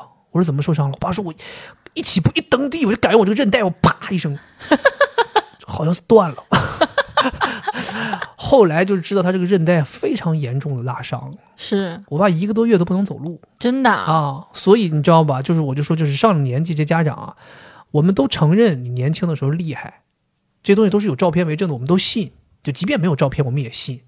真的没有必要，就这个这副身板儿还要跟年轻人较量。这受伤之后真的不值当。我妈后来我就我都回回上海了，我妈还微信上跟我说说你你跟你你非得跟他比，现在走不了路了，没有人要跟他比，哪儿也是他要去不了了。你比。对，我也说，我说又不是我要跟他比，我说是他要跟我比。我说我以为他挺厉害，因为我小时候一直以来就认为我爸特别能跑，嗯但是也是因为这个事儿，你就开始意识到，就是他们真的是上了年纪，身体一天不如一天了。嗯你想他这个爆发力都能导致这样，但我爸也是因为那一次开始坚持出去锻炼了。他知道就是说自己这个身体，就算年轻时候再好，老了之后也废了。所以他就是那段时间还工作没退休之前，就跟我要跑鞋嘛，就给他几双跑鞋，他就天天在操场上跑，哎，每天早上起来跑个三 K、五 K，保持一下自己身体状态。然后有一点我觉得挺奇怪的，或者就是我们父母挺不一样的，就可能很多人也会遇到，嗯，就是家长可能会抱怨你，比如说，哎，不做家务，对吧？或者是说你什么东西乱扔，不洗衣服，对吧？我觉得你爸妈好像就是会这样子抱怨。抱怨谁？抱怨我吗？我记得有一次，啊，我我们俩一起回你家，然后有一天，我真不知道，我觉得你爸那个眼睛太奇怪了。他说：“怎么你们这个屋子的桌子上面的灰这么大那那又不是我们的原因了，我们刚回来才几天儿，那说明我们不在的时候，你没有好好保养我们的房间。？”对啊，然后我爸妈，你觉得你知道有多奇怪吗？嗯，就是因为我我们家从小都是不爱干净的嘛，就是不做家务的，不收拾东西的。然后我跟你在一起久了吧，我就会觉得应该要收拾一下。啊，比如说我爸妈他们那个内卫的那个洗脸盆旁、洗脸台上面的东西，什么瓶瓶罐罐呀、牙刷，我爸妈的那个牙缸里面可能有五六个牙刷。然后他们用只用两个，其他都是他们以前用剩下的，不想要的，但是他们也不丢。然后那个牙膏可能也有好几根，有的可能盖儿都没了。然后他们就有新的了，就拿新的用，然后旧的也不也不扔。然后还有我妈吃过的药的那种空药瓶什么的，他们也就不扔。那然后我有的时候回去就会帮他们理一下、擦一下，弄得很干净。然后包括自己的东西也都会收拾好。然后我爸妈又开始了，就窃窃私语，而且他们会用一个词语叫“异化”，他们就说我被异化了，就被你给带带跑了。他们说你原来不这样啊，嗯。原来肯定就是跟我们一样，东西随便扔，看到这些东西根本不会觉得脏或者难受。嗯，但你已经被异化了，而且他们带的是那种意味深长的那种语气，说你已经跟我们不一样了。不够脏了，对，不够乱了，对，嗯。嗯，然后包括冬天了，跟你在一起习惯了，就是每天都要洗澡洗头，啊，然后我爸妈就会说。你怎么每天都要洗澡和洗头？你洗澡洗的太多，你这个皮肤上面的油脂都洗掉了，嗯容易干。你洗头洗的太多，你这个湿气就往身体里面进啊！你怎么能每天都洗澡呢？就他们对于我更优良的生活习惯展现出很神秘的不满。你爸妈连洗澡都开始挑你，对啊，哎呀，不过父母好像也多多少少会有，我爸妈倒不会说觉得我每天洗澡他们很很奇怪，但我爸妈会觉得我每天早上起来要洗澡，他们觉得很奇怪。嗯就是我是觉得我睡一宿觉，然后我这个头发就是会压得很厉害嘛，那我早上起来会弄头发嘛，那我弄头发之前我必须得洗个头，但我会觉得说，那我与其都洗头了，反正我早上起来洗脸刷牙洗头，我不如就一遍在洗澡的地方把它解决了，我就洗头洗脸刷牙都在洗澡间里搞定，所以我早上就会洗澡。我妈经常说说你大早上起来洗什么澡？你昨晚上不是洗了吗？你怎么又又洗个澡？我说我我得那个洗头。她说为什么要洗头呢？她说昨天晚上不洗，我早上也洗头了吗？就她她她不明白，就是说你这个睡了一宿觉，头发压完了还想再洗一下，她不明白，她就想不懂为什么早上起来要洗澡，为什么早上起来要洗头？她觉得你很磨叽，就是有点过分精致了，他会觉得。对，对，而且还有一个就是，呃，我不是因为到了南方生活之后，就是每天都洗澡嘛，有的时候一天还会洗两个，就晚上一个，第二天早上起来一个。但是你知道东北其实以前是没有这个讲究的，嗯，就东北到了，尤其到冬天，就是大家可能一个礼拜洗一次两次就最多了，但是都是去洗浴中心、去澡堂要洗要搓，然后所以我爸妈依然还认为，就是我从上海回到东北，就必须得去洗浴中心洗澡，所以每次都会问我，哎，你这次回来哪天去洗澡啊？怎么样？我说我不用洗了，我说我每天都洗澡，我说我没有必要再去洗浴中心费那个劲。他说不行，你得去搓呀，你这这多长时间没搓了？他们就觉得好像那个灰啊不搓就一直在你身上，对啊，就是你这都就在上海生活这么长时间就没搓，全是灰，你得去赶紧去净化一下自己。那像我们这种南方从来不搓的人，那不就是一层灰吗？不是啊，所以说就这个理念是不对的呀，嗯，对不对？那你好多外国人连根本没有搓澡这个习惯呢，他怎么一辈子都是？他们怎么就是就是呃三十岁和六十岁怎么体重还不一样？就是因为灰多了，那不是这个道理吗？而且尤其像我现在真的就是因为每天都要洗澡，然后在南方生活久了，我现在讲心里话有点不太习惯东北洗浴中心里那个氛围。是吗？尤其是你像我爸妈他们，他们很喜欢就是把洗浴当成一天的休闲，嗯他们进去了这一天就不出来了，在里头泡，在里头蒸，在里头玩儿，在里头吃喝。我现在不行，你让我去洗浴中心可以，我就是去洗搓我就走，你不要让我在这待着，我觉得难受，里边又没有窗，密不透风，大家都光着脚，穿着那个浴袍在里头。闷得慌，我觉得那个气味混杂，也让我觉得很不舒服。再高档我也不舒服。但我还是挺喜欢洗浴中心的。我觉得可以去休闲，就你别什么事儿都不干。就你比如说我去，就像我说的，洗搓、按摩，完事儿我走。你说让我在里边玩一天，我我跟谁我玩啥？我就不喜欢这个。我的感受是这样子啊，就是我还挺喜欢东北的那个洗浴中心的，因为暖和，嗯，然后冬天去是舒服，而且我挺喜欢就是在水里泡着的感觉那你适合去那种温泉。啊，对，温泉也行，反正就是让我泡着。啊但我觉得比较尴尬的呢，就是跟你们家人一起去，这个是我挺抵触的。对，我不抵触去洗浴中心，因为有很多南方人他是没有办法接受的。像我妈就是，我去过你家，觉得洗浴中心好之后，我带过我妈去过我们家那边的比较高档的五星级酒店，也有类似的，就比较哦小型的嘛。啊，然后我妈是有多搞笑，她她就是要穿着衣服泡，同时还要穿着衣服走到那个淋浴的隔间，然后她才会脱掉，这是他的习惯。是我就听说过。对，嗯然后我的话其实无所谓，因为我在北京上大学嘛，然后我就挺喜欢去这个洗浴中心的。但我觉得跟你妈还有你的阿姨们一起去，我就会觉得极度尴尬。想想都尴尬。对呀、主要还是因为我觉得我们有界限感，就边界感比较强，但其实他们没有，但我想想，我要跟你爸一起去洗浴中心，我也尴尬。对吧就？主要这个人还是没有那么熟。对啊你，像我平常跟我爸去，跟我哥去，跟我弟去，但是如果你跟你爸、你哥去，你不觉得你现在已经长大了吗？那不觉得，你已经是大人了，你怎么能跟他们再赤裸相见呢？那不觉得，那从小就赤裸相见吗？那可能就是因为亲生的就不一样。说对呀，所以我就是一这个意思呀，就是啊我跟我的家人去，我不觉得有什么尴尬。对但你说让我跟你爸赤裸着去洗澡，我可能就有点尴尬了，对不对？嗯所以我我有时候挺不能理解的，就是东北的洗浴文化当中有一环，就是大家社交的时候去洗澡。啊就是我现在回头想想，让我就是设身处地到那个环境，我就尴尬。你比如说，我跟我一帮朋友，大家比如说是类似于这种商务宴请，大家第一次见面，嘎喝完酒之后，啊去洗浴中心，咵脱光了，大家 坦诚相见。我觉得我得往这这张总，我就有点尴尬，要不再穿点衣服吧，太尴尬了，就感觉好像大家明明是生意上的伙伴，现在突然一下脱光了，你觉得好像大家还没到那个地步，哎，但是我的话就是跟女生朋友，我还挺喜欢去的，你有点变态呀、也不是说喜欢吧，就是我觉得还挺有意思的，就真的是好朋友了。就不不用细讲吧。哎，但是商户宴请这块儿，我是觉得是不是以前就是需要一个比较私密的空间去交换一些这个，呃你不用讲到那么那么 那个就是灰就把色的东西啊，就就把你要给人家东西存到他的那个箱子里，是的然后让他拿走，说这个是没错的，以前在嗯东北是有这么一个说法，哦，就是其实有两种说法了，一种嗯说法就是在东北洗浴这个社交场景是象征着大家的关系走到了最深层的一步。哦，你比如说，咱们一起约学猫着，胶，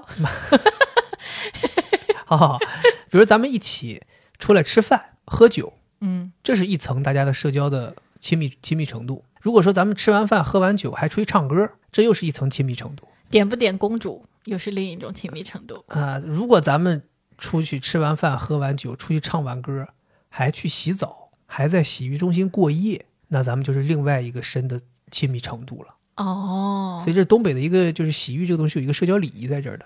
至于你说的那个呢，那就是更灰色的一个地带，就是因为更衣室里没有摄像头，哦，所以大家有的时候会在洗浴中心进行一些，你懂吧？利益上的交换啊啊，比如说，呃，是这个张局那个准备点特产，家里特产啊茶叶，放进那个更衣箱里了，哎，张局到时候给拿走，是这种啊，啊。当然，这都是都市传说了，我们也没没真的见过哎。，谁在我这儿放的茶叶扔了？张局说：“你他妈真是茶叶呀！”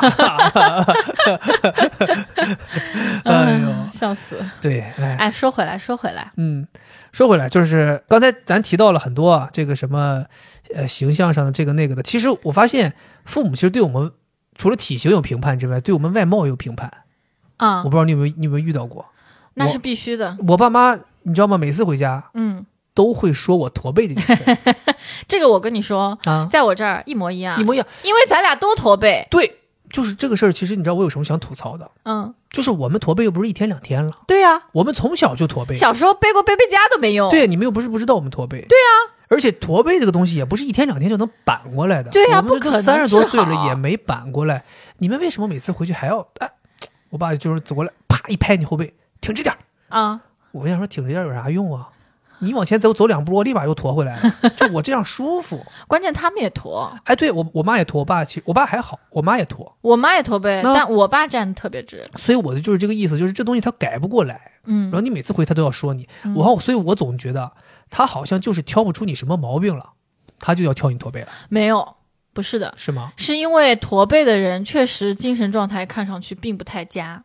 啊，就会差是吧？显得好像没精神。，对，哦还有就是刚刚你说那个从小驼，其实小的时候吧，从小驼你天天在一起，他也没有感觉到啥。嗯，但是你冷不丁回去，他又特别暗中观察你嘛，像我妈这种人，他就会格外觉得你驼背，他看不惯。我爸妈都会，哎，你给我你站直点。嗯，然后还有就是我奶奶，哇，你奶奶太严重了，我奶奶就是特别经典，因为她是一个习武之人嘛，唱戏嘛有，对。然后我爸不是特直嘛，嗯也是因为从小被他板的，然后他就是特别在意，就是他会悄悄走过来到我这儿来说，嗯说你让小鱼挺直一点儿，嗯，关键挺直还能显高嘛，不是？我这个身高差那一两米、一两厘米的吗，一两米啊。对吧？我也不差那一两厘米啊。然后我爸妈还有什么经典的桥段呢？他们会说：“怎么你俩都驼背？那以后你们生出来的孩子，那不就是必驼吗？就必须驼背了。B 驼，还还还有 A 驼吗？我只知道以前有胖驼和瘦驼，我想知道 A 驼和 B 驼是什么东西。然后就是他们身上像有开关一样，有的时候我比如说刚见到他们，我会刻意的挺直一些，嗯然后我爸立刻就会讲说：“哎呦，这次回来，我挺能装啊。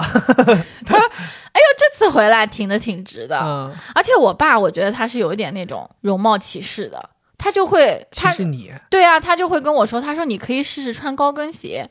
他说我听说穿高跟鞋会让人就是直起来，嗯，然后他也会经常会说，你怎么不穿高跟鞋呀？你可以穿穿高跟鞋呀。我爸所以穿高跟鞋真的会让背挺直吗？有可能吧，我不知道，没感受过。哦，嗯，我现在唯一就是让我能够真正挺直的，或者说我自己会刻意挺直，就是见你奶奶，但是你那个挺直就是特别假，特别做作是吧？特别假，特别假，就是跟那个人家天安门 天安门门口升旗的一样。跟武警一样，挺的那样 武警一样。对你奶奶说这个孩子怎么是要走正步，向右看了吗？要你都就挺的都肋骨外翻了，我挺挺我挺的那个就是呃胸都挺到前头去了，对呀、对呀、后后边都有点抽筋，关键是真的，真的。对你真的是会，因为我。害怕呀，因为我害怕。我每次到你家，你知道吗？有一次开车到你家，到你奶奶那个房子门口，不车在靠边停好，我下车之前，我安全带解开之后，我我就啊摆一摆，我去推门下车的时候，就那个都不自然了，就是一直一直是挺着，后边都夹紧的，咔关门就看手都短半截儿，然后啊就到你奶奶家，然后我能明显感觉到大家表情都那个挺奇怪的，我想说有啥好奇怪？我挺这么直还有问题吗？原来问题就是挺太直了，对但你知道很难拿捏那个度。对哎，不过我已经尽力了，我觉得我已经尽力了啊，嗯我总好过我驮着吧，是，对吧？我哪怕是当一个那种很板的人，我也总好过驮着。对对对，至少你努力了。下次再去你奶家，我就整一套那种军装、大檐帽什么的，就是让让我这个挺起来就更更，我就站你家门口呗，我弄把那个小枪，我就站你家门口，然后你奶奶进出，就就是就掌握好，就搁这外面站一会儿。那我奶可能说，这个人现在不是说驼背的问题了，现在需要送医院 看看脑子。李慧，你不是说你们那个机构可以治精神病吗？能不能给他治一治？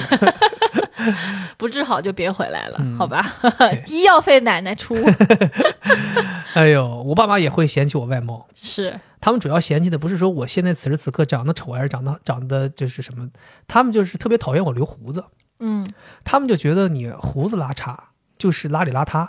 嗯，然后你有时候几天没刮啊，比如跟他们视频什么，他们就会问你怎么怎么没你还怎么没刮胡子？怎么了？他们就是会就是把什么东西划等号，他们认为你没刮胡子，胡子拉碴的，你可能就是遇着事儿了。对，就你不然你怎么会不刮胡子呢？你是哎呦孩子怎么了？遇到什么大事儿了？跟家长说呀，就这种。其实他们完全理解不了，就是我不我不刮胡子，我留胡子，有可能是我想要一个造型，我想要帅一点，不是成熟一点儿。我刚想说是因为自己太帅了，想让自己丑一点那没有，那没有，就是觉得好像我白白净净，显得好像就是不成熟，啊。我有点胡子，有点男人味儿那种感觉。嗯，他们不理解，他们就觉得你你那个胡子真的是丑，太丑了而且他们情商太低了，不像我情商高。啊！我当时还特意说说我喜欢看你留胡子的样子，其实我真的是极其讨厌。哎，就是你那段时间不是说嘛，嗯所以我不是留了一段时间嘛，嗯还留挺长的我。这不鼓励你嘛？因为你说你想留着试，试看我想留着。试试。然后就那段时间，我妈就是，我妈看了之后呢，就说：“哎，怎么留胡子不好，让我剃。”我说：“我想留一留试一试。”然后我我爸妈情商也挺高，就还是同意了。当时视频的时候同意了，不同意能咋样？，对，不同意那也不能咋的。但是后来我爸妈就私底下给我发微信真的、啊，就说说我们俩又讨论了一下，就还是不好看真的啊，还能不能剃了，怎么怎么样，就劝我，私底下劝我，真的是很认真劝我，你知道吗？哎，那我想采访你一下，你有没有觉得他们有点管得太宽了？当然觉得，所以当时我没搭理他们。我要说你们又管不着我，是不是连回都没回？没回？还是说你发了一我发了个？嗯嗯，哦，我以为发个表情包，上面写着“别来沾边没有没有，我发了个嗯嗯，我说我说嗯知道了，”啊。对，但我还是自己愿意怎么样，但是我可能比较在意，如果你说不想让我留，我就剃了，就我比较在意你，因为你每天你这情商也过高了吧？不是不是，因为你每天都能见着我。啊，也对。也如果我要是这个让你不喜欢的话，那相当于每天都让你不喜欢嘛。是但我爸妈又见不到我了，对不对？我跟你讲，我第我人生第一次留胡子是大学的时候，我当时也是从来没留过胡子，我想留一留，因为我胡子长得特别快，想留很容易就留起来了，我可能一个礼拜就留出一二了。然后我当时就留了，留挺长，我记得。然后好巧不巧，我爸来个朋友来北京来看我，来看我之后吧，就跟我一起自拍，拍张照片，回去之后就给我爸看，哎，我见着你儿了，怎么怎么样，就给我爸看。我爸一我说我儿子怎么留胡子了？我爸立马一个电话打过来了，说喂，你怎么回事？你怎么有事？怎么还留胡子了？然后我当时就慌了，慌了之后我心想说，我解释啊，我说哦爸，我说那个我不是演话剧嘛，我说正好接一个角色，演一个上岁数的成你真的好能骗啊！我说留胡子，我爸说，我爸说我一猜你就是这个原因。我爸也是真的你是，你真机 智我爸说，我爸说一猜你就是这个原因。我心想说，我儿子不可能随随便便留胡子。你看我当时就跟那个那个同事说，我说我儿子可能是有角色需要，你知道吧？留了胡子。后来我就赶紧就回家前给什么？你演李大钊啊？没有，其实哪有啊，啥也没有，你知道吧？啥也没有，就是想留胡子了。哎呀，笑死我了！哎，所以我现在就是，呃，不太敢就是留胡子。哎，那你爸妈对于你纹身这件事情怎么看？哎，你这个事儿有意思。嗯，我当年纹身纹了，纹了之后我就特别担心，是就是你是同意的，然后我就很担心我爸妈接受不了，因为我爸妈他们当年对于染头发和烫头发都很难接受，你更不要提纹身了。虽然他们没有提过对纹身有什么反感，但是你就会觉得说染头烫头他们都难以接受，那纹身就更别提了。所以我纹完身之后吧，其实我当时纹身选这个地方，我就是有有有一点点小想法，就是这个地方我即便夏天穿短袖也是可以遮盖个八九成的。是，所以我就纹在这个大臂内侧。但是我就是我一直都没有让他们知道，我一直都是因为我回家基本都是过年，要么就是十一，基本都是穿着长袖的，对，所以他们永远都不会发现。也不去洗澡。也我也不去洗澡，我也不跟他们去洗澡啊，这也是我为什么不跟我爸去洗澡的一个原因，我怕他看到。然后我就一直都觉得挺安全，对。结果有一年夏天，就我们视频，其实我视频的时候我也都会就是遮着，结果时间久了之后，过了好几年，我就越来越淡忘这个事儿。有一次放松了对，放松。有一次夏天视频，我就左手拿着手机，我右手就把手垫在头后边儿，就靠着这个沙发跟他们视频。你想想，我右手的大臂内侧有一个这个纹身，有点像展示，哎，就有点展示了，你知道吧？我妈当时就，我妈说：“你胳膊上那什么？”怎么有字啊？我妈说：“你胳膊上那什么东西啊？”我当时就以为完了，我当时你知道，我一下子脑子一下子嗡一声，就大脑空白了。我想我完了，这怎么解释？嗯，只能坦白啊角！色需要啊。我当时就慌啊，慌的要命。结果你猜怎么着？我还没说话，我爸就在后边跟我妈说：“你懂不懂啊？人家那是纹的，那是纹身。”我靠！我当时懵了，我想说，我爸这是怎么怎么个意思啊？这懂懂我？我妈说：“哦，纹的。”他俩没有说任何反对，是吗？只问了我一件事儿，为什么要纹？就说疼吗？啊，真的啊、啊，疼吗？我说，我说，我我都慌了，我都不知道该怎么回答。我我我说不，我说我我我说不疼，不疼。嗯我妈说哦，就完了，这事就过去了。啊，哇，我特别特别，就是一块大石头放下来。是吧？对，。所以我马上就准备再去纹一花。关键你这大石头是自己扛起来的呀，本来也没没提在心上 呃，对，但是我很很庆幸他们能接受这件事儿。啊。，对，所以今年回去就不用藏着掖着了。哦，就是这这一年的事儿啊。是去年夏天还是什么时候他啊，们知道的？是吗？哎，对，这都过去多久了？嗯，就你这个纹身，我爸妈也是知道的那肯定知道呀。我在你爸妈面前没有遮掩啊。对，然后我爸妈又是他们俩经典的窃窃私语。啊，是吗？我我我爸说，哎，你看他那个胳膊上是不是个纹身啊？嗯然后我妈就窃窃私语，哎呀，我早就看到了。嗯就我爸妈他们哈，特别逗，他们喜欢窥探我们的隐私。太变态了，对，同时他俩还要 PK 谁先知道的。更变态。就这次回去，他们都知道你自由职业嘛。嗯，然后我们不是一直都没有跟家里说嘛？对，然后我爸这次就提了，说啊，最近怎么样呀？怎么怎么样？是不是自己在干啥呀？然后我说对对对对对。然后我妈说哈啊，我早就知道啦。然后我就问他们，我说是不是在微博上看的呀？然后我妈说，哈，我都不用看微博我就知道了。然后我爸说，嗯，我肯定比你早知道，我就是没有跟你说。然后他们两个就互相争吵了起来，吵是到底谁先知道这个事情。哦，对。然后关于你说这个外貌的事情哈，嗯，你不是说爸妈嫌你留胡子嘛？对，然后我爸妈呢，就是对于我的这个妆容，还有我的这个衣着，就每次都有评判。嫌怎么画太浓了？还但是你还好吧？你有什么妆容和衣着可谈呢？就是我每次见我爸妈啊，这个也是一个习惯，我觉得很多人可能跟我一样，嗯就是去见爸妈，你反而会好好打扮一下，因为你觉得你在外地嘛，然后回去你总归希望一个好的精神风貌对，面对他们，让他们也不要担心嘛。是那我每次都会精心的化妆，然后我奶奶们不太懂，我奶和我外婆每次看到我都是啊。这个气色不错呀，你看这个很白，啊对吧？啊，又白了，然后脸色红润，然后我爸每次都在旁边窃窃私语啊，这不是脸上刷了粉了吗？你爸情商也太低了。真的 然后比如说我有有一些口红嘛，颜色就比较正或者比较红，可能在我们那种小地方就不太有人涂这么红的口红。哦，然后我爸妈就会说：“哎呀，你这个弄得像鸡屁股一样，就是太红了，特别扎眼。没见过鸡屁股，要不咱见一见鸡屁股，看看到底是不是这个样子。如果真的是这个样子，咱以后也就别把自己整得像鸡屁股一样。那肯定不是呀。对呀、对啊，我就不相信鸡屁股有那么红。他们就会说太艳了。然后我一般也会满足他们，我就弄弄掉一点啊，这样子对嗯会好一点。然后另外就是衣着，我觉得妆容这块儿我都觉得能接受，就有的确实口红是有点红。对，主要是妆容，他嫌你红，你可以换个色号嘛。对啊，啊有的是。然后衣服，就夏天嘛，我特别热的时候，我喜欢穿背心。我之前不是也分享过嘛？现在好多女生夏天基本都是这个配置。对呀、嗯，然后我爸就无法接受，为什么？呃，我爸和我妈都不能接受。嫌太暴露了。对我爸的理由是觉得太暴露了，嗯我妈的理由是啊，你也不是身材很好啊，不是很好看啊，你背上还全是痘儿。嗯啊，你要是像别人一样啊，皮肤很白，然后一个背露出来，就是像他还会举例啊，章子怡这种 呵背，那你就露出来什么什么之你类的。说妈是说咱国内就只有章子怡可以穿背心儿是吗？啊，然后我一般就迫于他们的要求，我就去穿上外套，穿上之后他们就会特别开心啊，就应该这样。然后短裤也不能穿。特别短的短裤也不能穿，还是一样的。我爸会说啊，你这个太暴露了。然后我妈会说，你这个腿也太粗了吧，有什么可露的？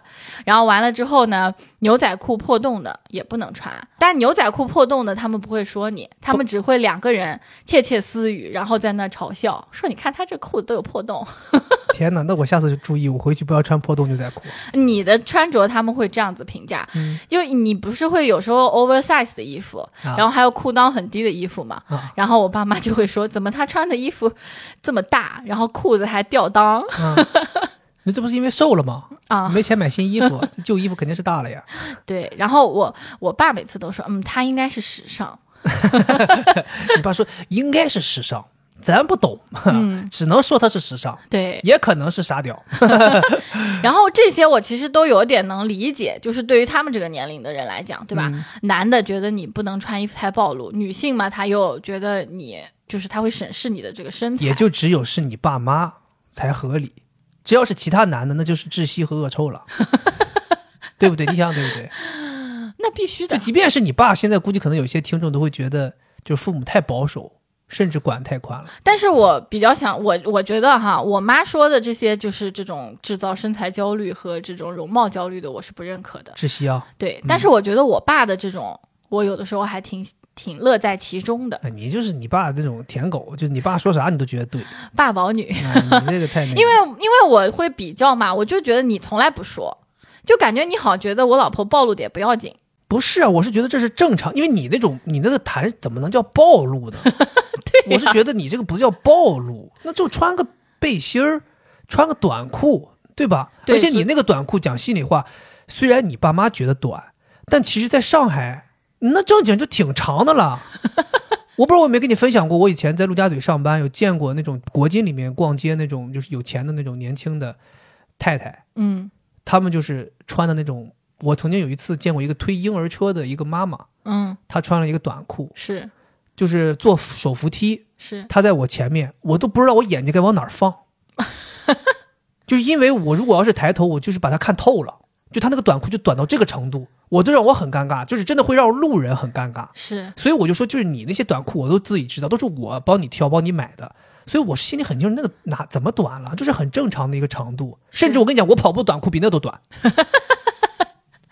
这个我作证，确实对呀、所以我不觉得你那个是暴露，包括你的一些背心儿，就也都没有暴一第一，你那些背心儿都谈不上什么低胸，都没有，对，也没有什么那种很宽松的，说两边会露能看到里边都没有。主要咱也没有什么胸可露的，所以我就说，我没有觉得说什么暴露，是而且就上海就这个天气，我都想穿那个背心儿，我都想穿运动 bra 了，就太热了。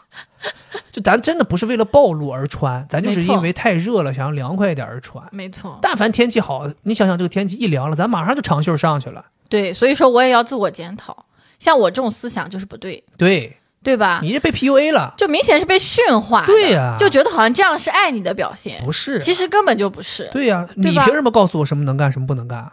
没错，对不对？嗯，你下次回家，你等你等等，咱咱咱到冬天，我回家就穿吊带儿，就就穿短裤。你先穿，你就天越冷，咱就穿就穿，就咱就告诉我就是暴露，哈、我就是。嗯妈有羽绒服吗？给我拿一件，我太冷了，我操！但这次我回去哈，我觉得呃，让我就这些我都觉得在他们这个年龄段的这个价值观里面是可以理解的，虽然不赞同，但是可以理解的。嗯，但是这次我回去，我觉得是有点无法理解了。你说是上次上上一次那个中秋节回去，啊？对，我穿拖鞋回去的，所有见到我的长辈、嗯都说你怎么穿了个拖鞋，而且还穿个这么花的袜袜子他们是觉得怎么了？不就出门不应该穿拖鞋？对他们觉得出门就不应该穿拖鞋。但好多你们那边有一些男的会穿那种就基本跟拖鞋没差的所谓的凉鞋啊，他们可能觉得这种就是地痞流氓吧，他们觉得正经人出门哦，你说这个你们还不知道我在上海其实也是地痞流氓吗？嗯，然后我爸，但是我爸后面自我安慰，他说：“嗯不过你这个拖鞋挺好看的。你妈还穿了呢，说挺舒服。我妈说：“有没有那种后面带个跟儿的，就不是带个跟儿，带个把的，就变成凉鞋的那种款式？带个绑带儿，对他可以穿，也是有点自欺欺人，就差那根绑带儿吗？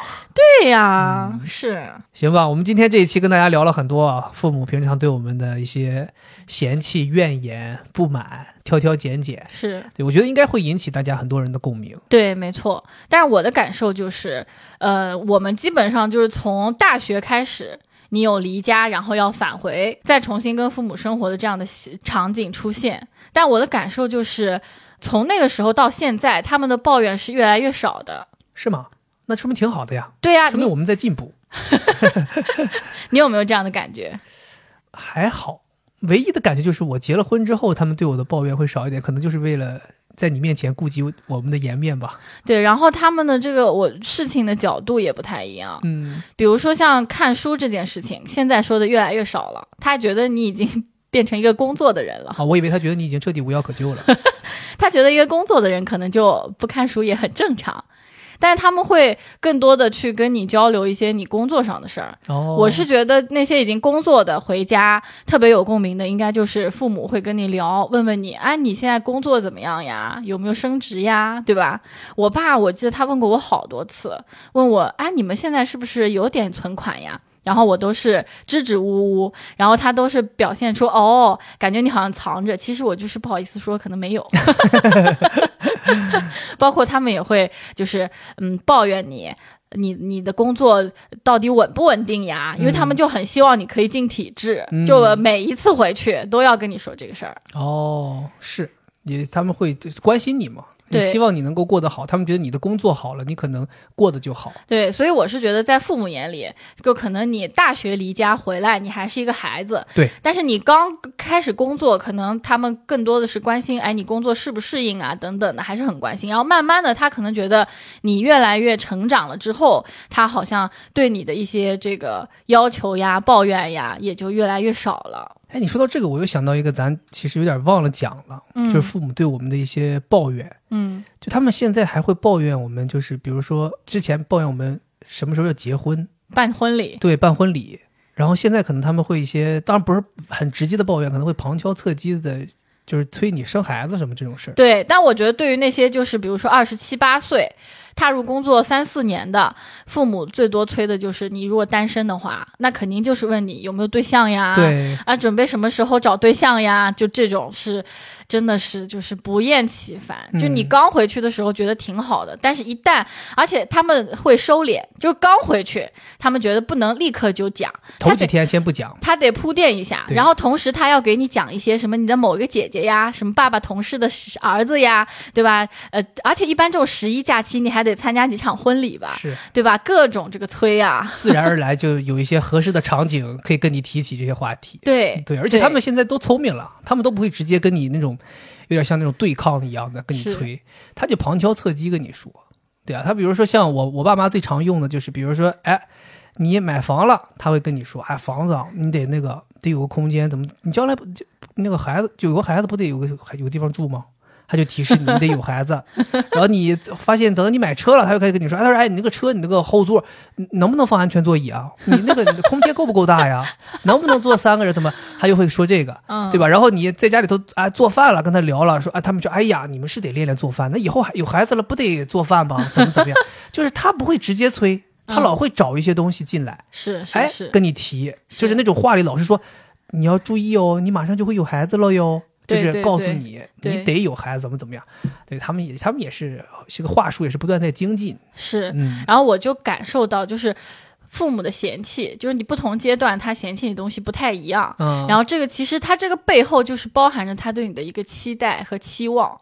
其实有的时候也是他生命当中有些父母好多都退休了嘛，其实也是他生命当中非常非常重要的一一个牵挂和他可以去期待的事情，因为他是逐渐老去嘛，但是他觉得我的孩子可能在创造新的生活，所以回去的时候他可能会在抱怨你，但是他的抱怨背后其实是一些很有感情的东西。对，对，所以其实我对于面对他们催促啊，我我觉得不管是他们催你呃找对象也好，还是催你结婚也好，还是催你生孩子也好，我有一招，我觉得是就是百试百灵，嗯，就是你要说你很愁。我在准备了，我真的特别愁，所有事情我都考虑到了。真的，对呀、就像我不是我会说，哎呀，买车是不是得买个 SUV 啊？嗯就是又为了载载小孩方便，对吧？啊然后说，哎呀，身体感觉不太好，要买点维生素吃一吃，是得准备起来了。哎呀，确实挺愁的这个事情。那我说那些要结婚，比如说已经对象稳定了要结婚的，就说，哎，确实我们在看了，对吧？这个钻石戒怎么我现在每个礼拜六都相亲，啊？对，就是，然后呃，找对象的嘛，就是说，哎呀，真的，我同事我连同事都在看，然后嗯包括同学会啊什么，我都积极参加。确实现在挺难找的，我也是想找一个你们满意的。啊，就是主动出击，主动提起，然后他们就没话说了，他们准备的满腹经纶，哎，各种让他们无处施展，对敌不动我动 啊，出其不意攻其后后背。对。所以，如果父母催或者嫌弃的话，包括呃年轻一点的孩子，你确实也可以自己主动的，对吧？对，一像个人儿，对，就像刚才惠子说的，其实父母这些所谓的我们今天聊的这些嫌弃啊、不满呐、嗯，呃，对你的挑剔，其实背后也是一种形式的叮嘱嘛。对，对他们对你有担心、有关爱，他们才会产生这些东西。